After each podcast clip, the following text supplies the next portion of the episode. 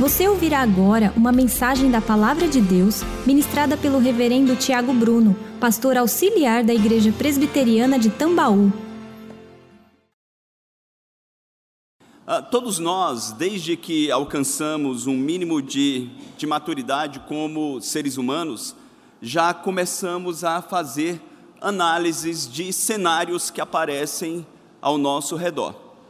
Essa é uma tentativa nossa de compreender quão favorável tais cenários estão para o nosso conforto e segurança, ou quão ameaçador um cenário pode ser para os nossos projetos e sonhos.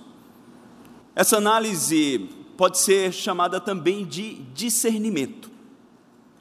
Discernimento é a capacidade de olhar devidamente para circunstâncias e conseguir compreendê-las devidamente conseguir fazer uma leitura precisa daquilo que acontece ao nosso redor. Existem pessoas que, infelizmente, por falta de discernimento ou por uma leitura equivocada, às vezes tomam decisões terríveis que comprometem toda a sua história. Outros se mostram tão desesperados por discernirem erroneamente uma situação que chegam a tirar a própria vida. Porque leem aquela circunstância de um modo muito pior do que o que de fato ela é. Contudo, irmãos, o discernimento está intimamente atrelado àquilo que nós chamamos de cosmovisão, a maneira como nós enxergamos o mundo.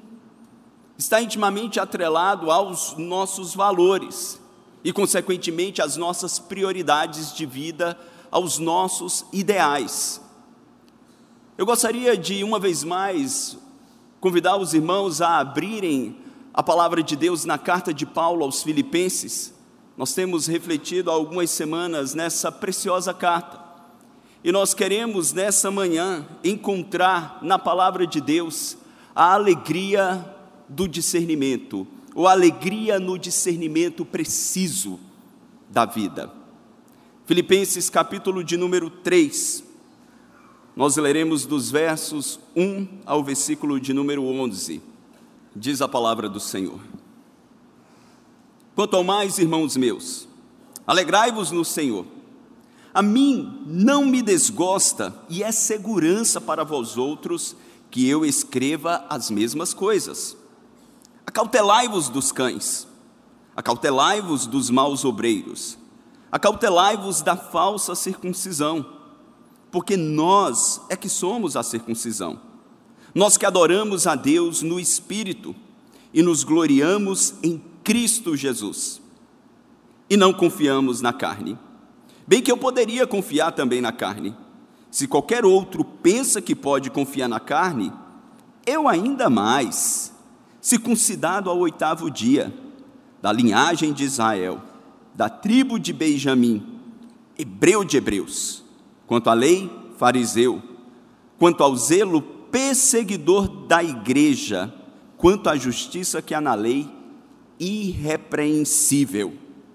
Mas o que para mim era lucro, isso considerei perda por causa de Cristo.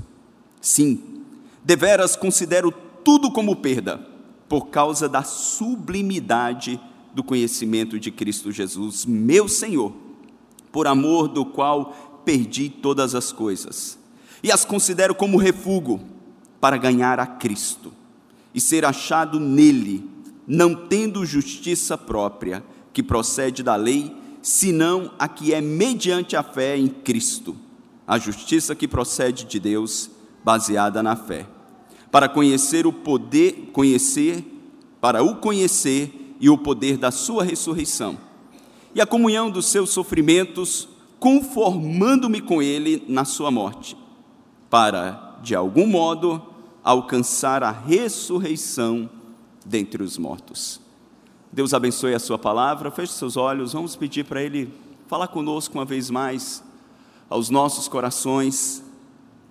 Senhor, nós te bendizemos pelo privilégio que temos de estar em Tua presença, adorando ao Senhor, cantando cânticos ao Senhor Nessa hora em que lemos o texto sagrado, reconhecemos, Senhor, a nossa incapacidade, tanto de transmitir quanto de compreender a partir da nossa força. Por isso, o Espírito Santo fala através dos lábios deste pecador e abre o entendimento de todos os demais, também pecadores, para que nós possamos ouvir a tua voz com clareza e descobrirmos, Senhor, a alegria que podemos desfrutar, tendo discernimento devido na vida. É o que nós te pedimos com ações de graças, em nome e para a glória de Cristo Jesus. Amém. Todos os irmãos que estiveram aqui nas últimas semanas e puderam ouvir uma das mensagens desta carta do apóstolo Paulo a esta amada igreja fundada por ele na sua segunda viagem missionária, quando Deus, de modo soberano, intera, ou interfere na jornada de Paulo e o leva até a Macedônia, e ali Deus faz nascer uma igreja através de uma mulher piedosa chamada Lídia. Esta igreja cresce, se fortalece e se torna uma grande agência missionária. Dez anos se passam e Paulo já está num momento totalmente diferente da sua vida, aprisionado em Roma enfrentando os maiores desafios da sua existência por causa da palavra de Deus. E é dessa prisão que ele escreve uma série de cartas, inclusive essa carta, que ironicamente é conhecida como Carta da Alegria. Como pode, de uma prisão, privado de tudo aquilo que ele mais amava fazer, que era pregar a palavra de Deus, plantar igreja e apacentar um rebanho, um homem escreve uma carta sobre alegria e contentamento no Senhor. Ele, no capítulo de número 2, como vimos semana passada, irmãos, Paulo exorta aqueles irmãos em Filipos que eram gloriosos, era uma igreja fantástica, uma igreja visionária, missionária, generosa, mas que não era perfeita. Portanto, estavam sendo tentados em um pecado que todos nós, em alguma medida, nos identificamos, que é o orgulho. E para combater o orgulho, ele convida aqueles irmãos a pensarem concordemente, terem um mesmo pensamento, uma mesma disposição. E apresenta alguns exemplos para que eles pudessem se inspirar. Cristo Jesus, o maior e mais sublime exemplo, exemplo de humildade, que se esvazia da sua glória, se faz carne e habita entre nós. Mas para colocar um pouco de carne de pessoas que são pecadoras, como eles eram e como nós somos, Paulo passa a citar homens também pecadores, como ele mesmo, sendo um exemplo de uma oferta de libação que estava sendo derramada, um jovem pastor chamado Timóteo, que ele denomina que não havia ninguém como ele, os demais buscavam os seus próprios interesses e Timóteo não, ele priorizava as necessidades da igreja e por fim, um diácono piedoso chamado Epafrodito, que adoece, quase morre, para cuidar de Paulo e suprir os interesses daquela igreja. Agora, Paulo faz uma mudança aparentemente abrupta de tema, quando ele vai tratar outras questões no capítulo de número 3. Quando ele começa o capítulo dizendo: Quanto ao mais, irmãos meus. Algumas traduções colocam finalmente, passando equivocadamente a ideia de que é um último assunto que ele iria tratar, mas não é isso que Paulo está pretendendo. Ele pretende abordar outras necessidades da igreja e por isso ele introduz e faz aparentemente uma ruptura para tratar de outras questões. Mas antes de tratar essas questões, ele reafirma algo que ele disse, tanto no capítulo 1 quanto no capítulo 2. Ele diz: Alegrai-vos no Senhor a mim não me desgosta e é segurança para vós outros que eu escreva as mesmas coisas. Como ele fez no capítulo 1, no verso 18, no capítulo 2, nos versos 17 e 18, agora no capítulo 3, no versículo 1, ele reafirma o princípio daqueles irmãos de se alegrarem, se regozijar no Senhor. Vocês lembram bem que Paulo não está aqui convidando os crentes de Filipos a, na necessidade de estarem sempre com um sorriso no rosto. Não é isso. Paulo está convidando-os a uma alegria soberana, a uma, a uma alegria desassociada das circunstâncias da vida, a uma alegria que o mundo caído que eles viviam não podia e não pode provar, porque ela é de caráter divino. E nessa transição, da alegria que eles poderiam extrair, se inspirando nos bons exemplos, Paulo agora vai para o outro extremo. Ele diz: Olha, se vocês podem se alegrar seguindo exemplos piedosos, agora vocês devem se alegrar, mas vocês necessitam ter discernimento.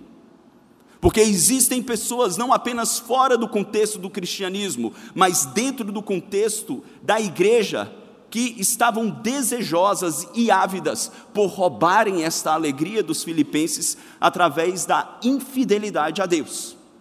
Por isso, Paulo irá destacar a importância de que aquela igreja tivesse um discernimento claro e límpido do mundo ao seu redor, da própria vida e de valores, para que eles pudessem provar desta alegria que é de caráter sobrenatural.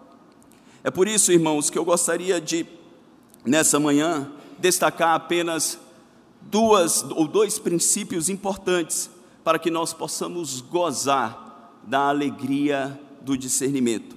E o primeiro que Paulo nos mostra, dos versos de 2 a 4, é que nós devemos estar atentos aos valores distorcidos que se manifestam em nosso meio. Nós precisamos ter muito cuidado com valores, ou podemos dizer cosmovisões, visões de mundo, distorcidas, que se manifestam em nosso meio e não apenas no mundo lá fora. Olhe uma vez mais para o que ele diz no verso 3: Acautelai-vos dos cães, acautelai-vos dos maus obreiros, acautelai-vos da falsa circuncisão. Note aqui uma tríplice reiteração do cuidado que eles deveriam ter. Ele, ele expressa de um modo intenso: olha, tenham cuidado, tenham cuidado, tenham cuidado. Paulo mostra que eles não estavam num parque de diversões, servindo a Deus, onde todas as coisas iriam concorrer ou fluir harmonicamente. Eles enfrentariam desafios, e para que eles pudessem manter uma fé firme e uma alegria soberana ao mesmo tempo, eles precisavam ser simples como a pomba, mas como Jesus disse, prudentes como a serpente, sabendo que os filhos das trevas, eles são mais hábeis, mais ávidos em sua própria geração do que os filhos da luz. E aqui, irmãos, Paulo está se dirigindo a quem? São três grupos distintos? Ou é um mesmo grupo que Paulo usa adjetivos diferentes para demonstrar quão nocivo eles eram, a ponto de chamá-los de cães, a ponto de chamá-los de maus obreiros e de chamá-los de falsa circuncisão. Especificamente aqui, era um grupo que atacou todas as igrejas, ou praticamente todas as igrejas no primeiro século conhecidos como judaizantes. Eram judeus que se convertiam a Cristo Jesus, professavam a fé em Cristo para a salvação. Contudo, após a sua conversão, eles declaravam: olha, a fé em Cristo apenas não é suficiente para a vida eterna. Além de crer em Jesus, nós precisamos guardar todos os mandamentos da lei mosaica e precisamos, nestes mandamentos morais, civis, principalmente litúrgicos ou cerimoniais, nós precisamos fazer a circuncisão. Se você nos visita pela primeira vez e não tem familiaridade com o termo, a circuncisão era o símbolo da aliança de Deus com o antigo Israel, onde todos os meninos no oitavo dia tinham o seu prepúcio ali removido, aquela pele no, na, no órgão genital masculino, semelhante à cirurgia de fimose, eles removiam como símbolo da aliança de Deus com aquele povo. Isso expressava de que não apenas aquela criança, mas quando ele crescesse, toda a sua descendência era consagrada ao Senhor Deus de Israel. Paulo demonstrou em todas as suas cartas que na nova aliança o batismo passa a ser este símbolo, e é o que nós chamamos na fé reformada de sacramento no cristianismo. Nós temos a ceia e temos o batismo.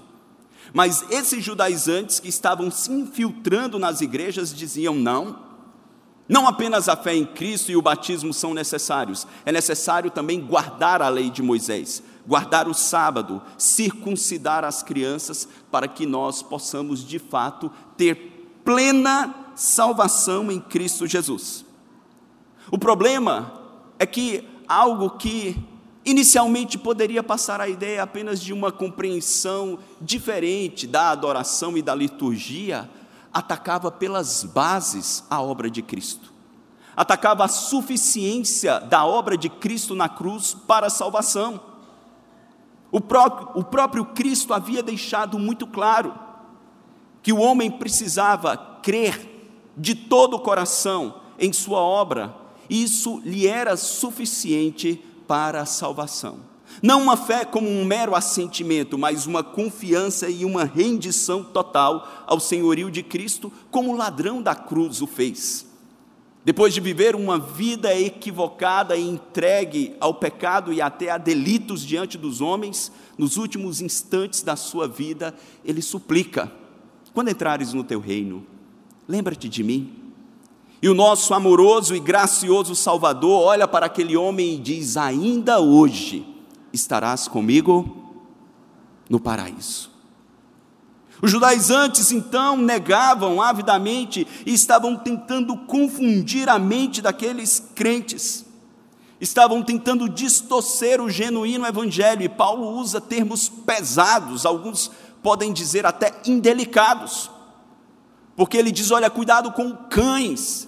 E estes cães no original grego não são os animais de estimação que nós amamos tanto. Quantos aqui têm cachorrinhos? Que você ama, leva para o pet shop, gasta dinheiro, passa perfume, dorme até na sua cama. Muitos aqui que eu sei. Não é esse tipo de animal lindo, cheiroso e gracioso que muitos têm aqui. Eram animais praticamente selvagens que viviam nas ruas do antigo Israel, que comiam carniça, tinham doenças contagiosas e que tantas vezes atacavam pessoas. Então, eram animais repugnantes. E a indignação de Paulo com esses homens que tentavam atacar a pureza do evangelho de Cristo era tamanha a ponto de chamá-lo de cães e de maus obreiros. Ele faz essa mesma menção quando escreve aos Gálatas, no capítulo 1, no versículo 6. Ele chama ali de fraudulentos. Eram homens que distorciam a verdade do Evangelho, a mensagem que pode salvar. Portanto, os crentes de Filipos não podiam olhar para eles com bons olhos, ou como se eles não tivessem ou oferecessem ameaça alguma, era algo grave. Eles eram cães, eram fraudulentos e apresentavam a falsa circuncisão, que no original traz a ideia de mutilação. Se aquela cerimônia não era mais necessária, eles estavam apenas cortando o corpo sem qualquer valor diante de Deus.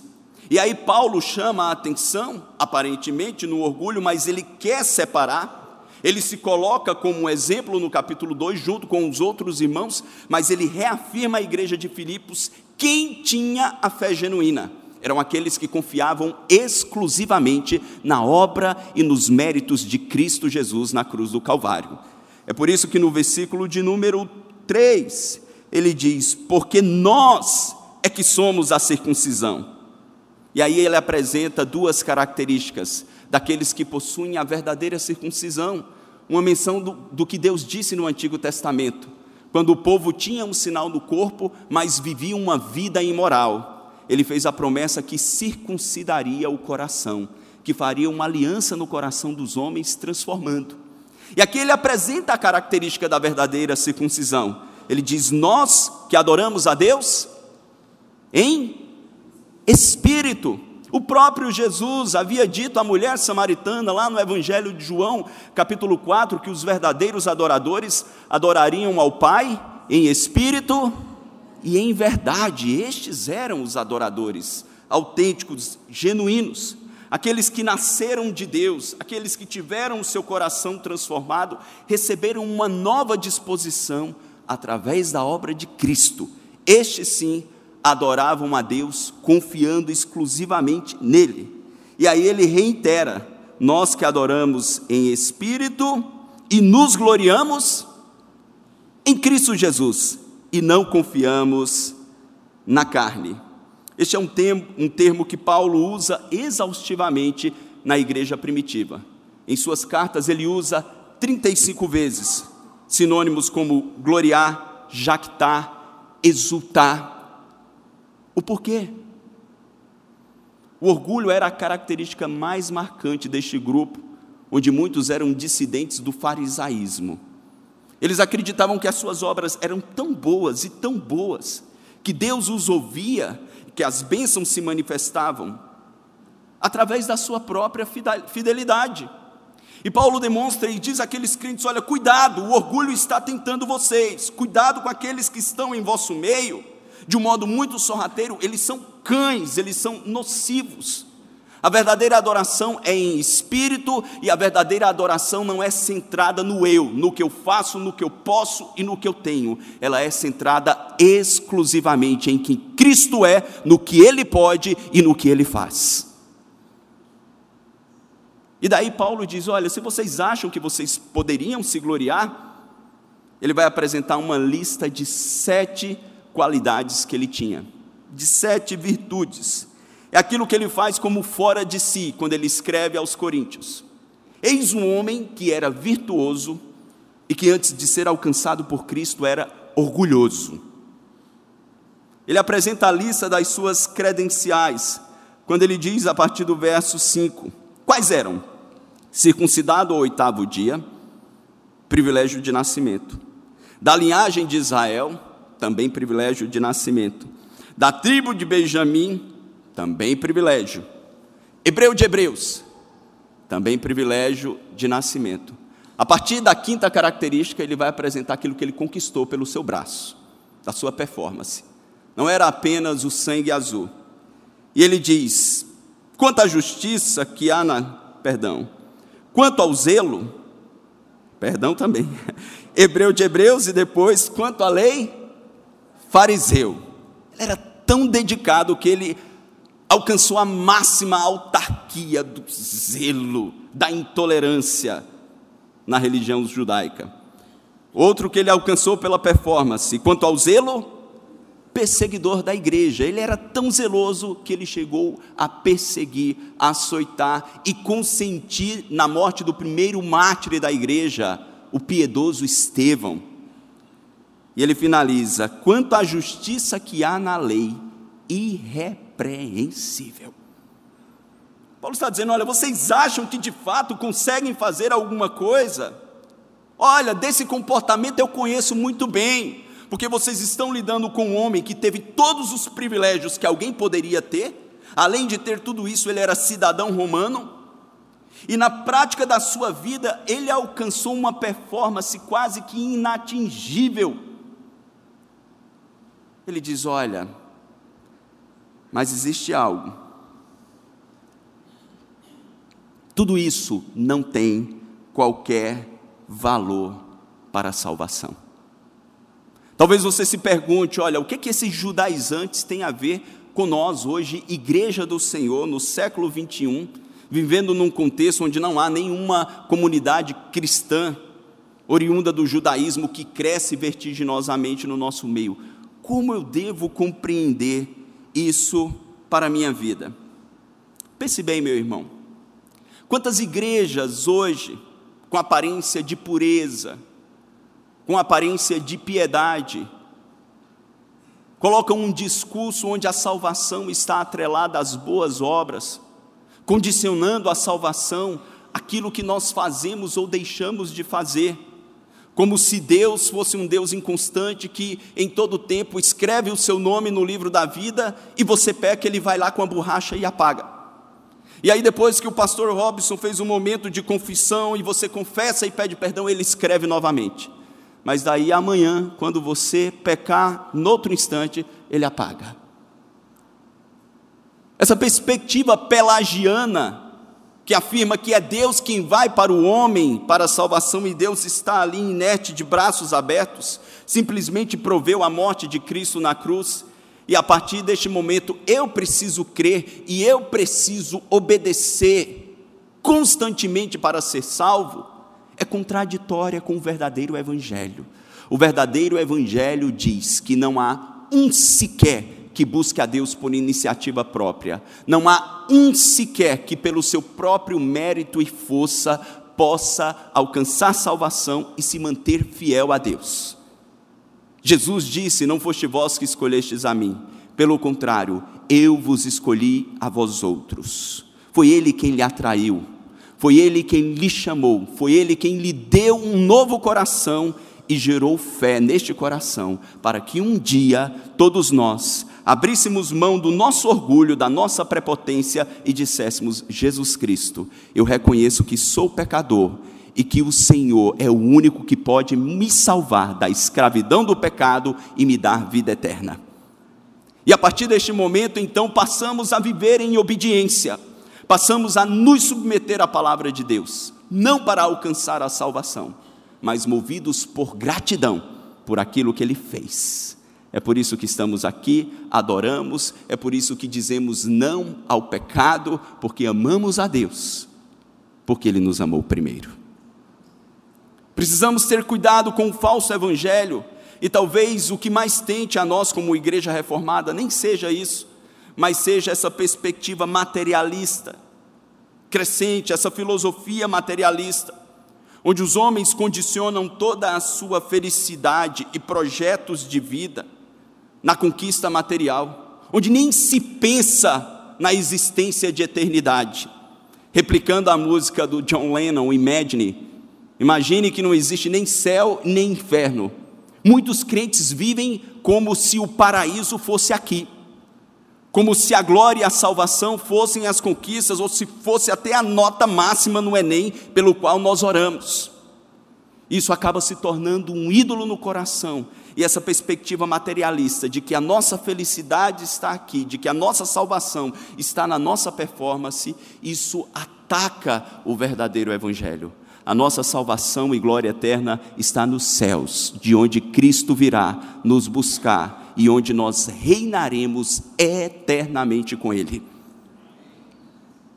E daí, irmãos, em segundo lugar, para que nós possamos provar a alegria do discernimento, além de estar atento ao nosso redor para esses falsos pregadores que dizem que você é o centro de Jesus, e que todas as coisas apontam para você, lhe colocando num trono de glória, onde o centro é Deus e a sua glória e o seu esplendor, e nós vivemos com este propósito. Além de termos cuidado com este discurso, nós precisamos também definir em nosso coração o que de fato valoramos. Definir em nossos corações aquilo que nós temos de mais precioso. É o que Paulo passa a fazer a partir do versículo de número 7, quando ele faz a lista das suas sete credenciais, algumas por direito de nascimento, outras por conquista. E no verso 7 ele diz: Olha, mas o que para mim era lucro, considerei perda por causa de Cristo. Sim, deveras considero tudo como perda por causa da sublimidade do conhecimento de Cristo Jesus, meu Senhor, por amor do qual perdi todas as coisas e as considero como refúgio para ganhar a Cristo. Vejam bem, irmãos, como nós já falamos, o nosso discernimento é determinante. Ou termos de modo muito claro em nossas mentes aquilo que valorizamos, aquilo que é prioridade, é determinante para o nosso discernimento. Porque, por exemplo, alguém que acredita que alcançar a nota máxima no Enem é o seu maior projeto de vida e a sua felicidade está nisso, quando ele não consegue, ele é capaz de tirar a própria vida, porque aquilo que era de mais valioso em sua existência não foi alcançado. É por isso que Paulo reafirma quais são os seus valores. Quando ele diz, a partir do versículo 7, que ele decide não considerar essas coisas como importantes, não é que elas não tinham valor algum em si mesmo. Algumas coisas enumeradas por Paulo eram privilégios, receber o sinal da aliança, A circuncisão não era algo ruim, apontava para a redenção que viria. Era uma bênção, uma bênção pertencer ao povo de Deus, ao povo que Deus havia escolhido para ser luz entre as nações. A ortodoxia, o zelo pela lei, no resgate da lei, no período interbíblico onde os fariseus surgiram, originalmente foi algo bom.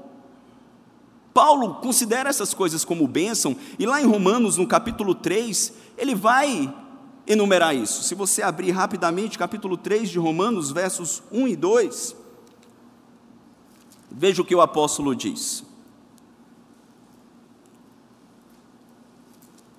Romanos 3, versículos 1 e 2. Ele declara: Qual é, pois, a vantagem do judeu?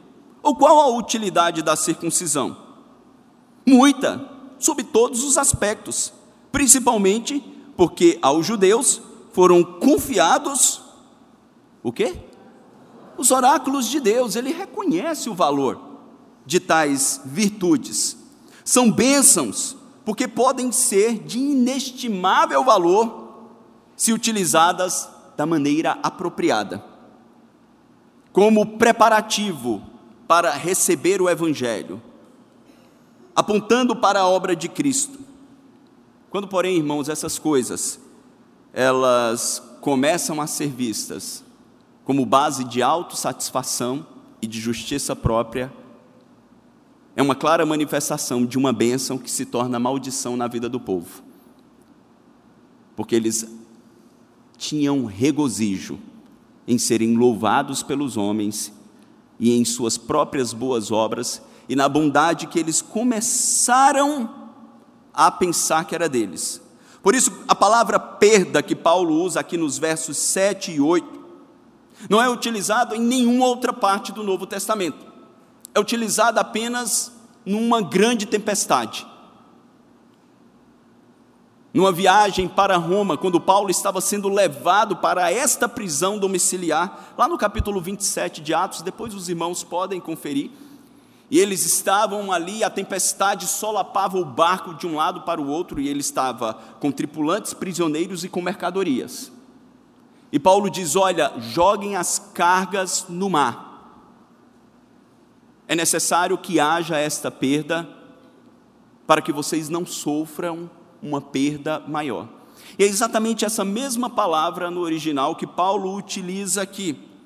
Eu achei brilhante a aplicação que William Hendrickson ele fez desse texto quando ele diz assim também: a vantagem de se ter nascido num lar cristão e de se ter recebido uma maravilhosa e cristã educação doméstica torna-se em desvantagem quando é considerada como base sobre a qual se constrói a esperança de vida eterna. O mesmo se pode dizer com respeito ao dinheiro, ao atrativo pessoal, à cultura, ao vigor físico. Tais benefícios podem se reverter em entraves.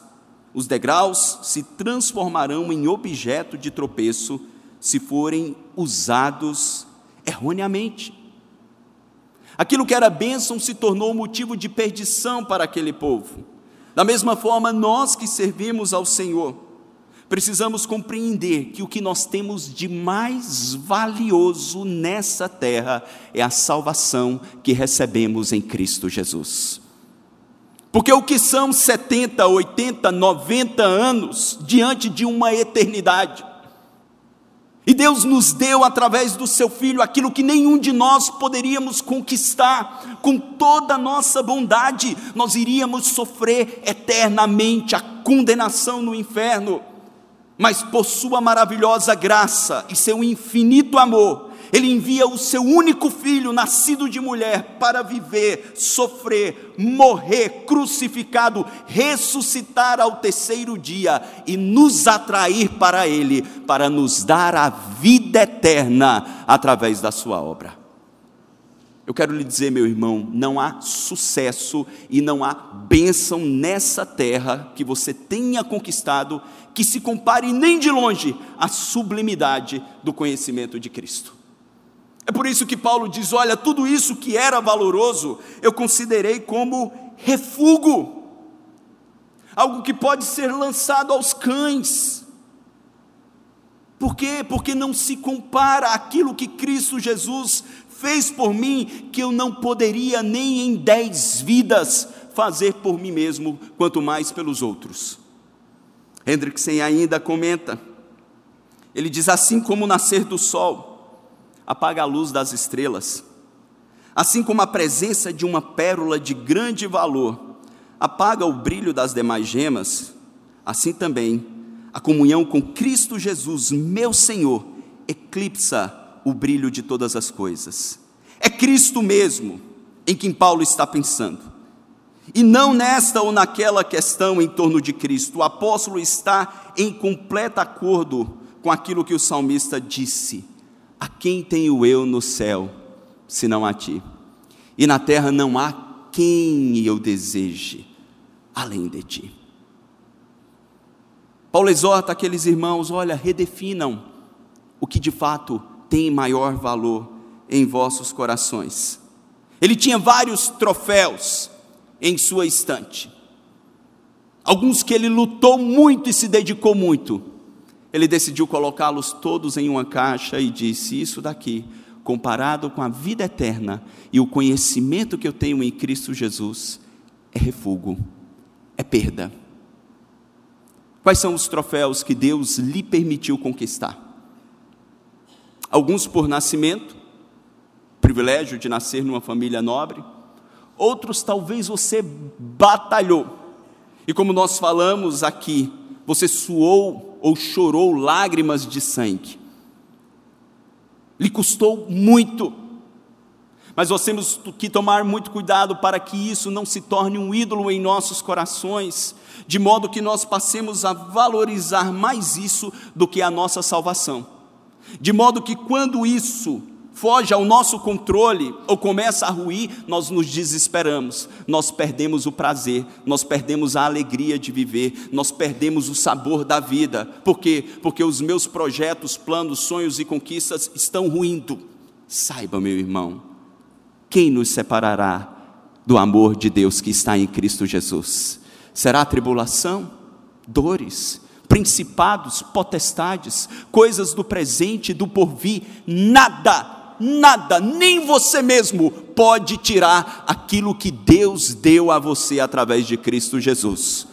Porque ainda que nós caiamos, o nosso Deus amoroso, ele nos coloca de pé e pelo poder do seu Espírito Santo ele nos atrai novamente para si.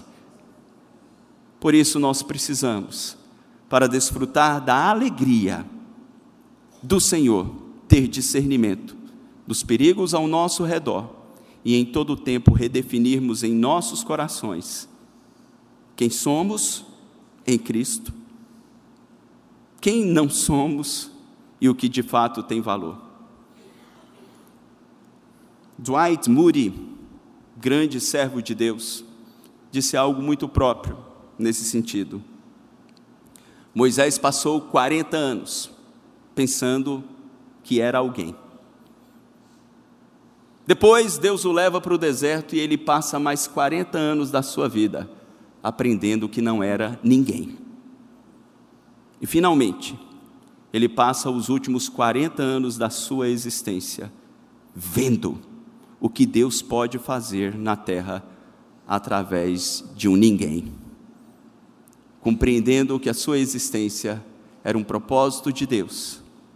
Ele preferiu padecer necessidade junto ao povo de Deus do que ser chamado filho da filha de Faraó, porque ele sabia que a sua herança e glória eterna estava no Senhor, o seu redentor. Onde está o seu coração? Discerna isso e você encontrará contentamento.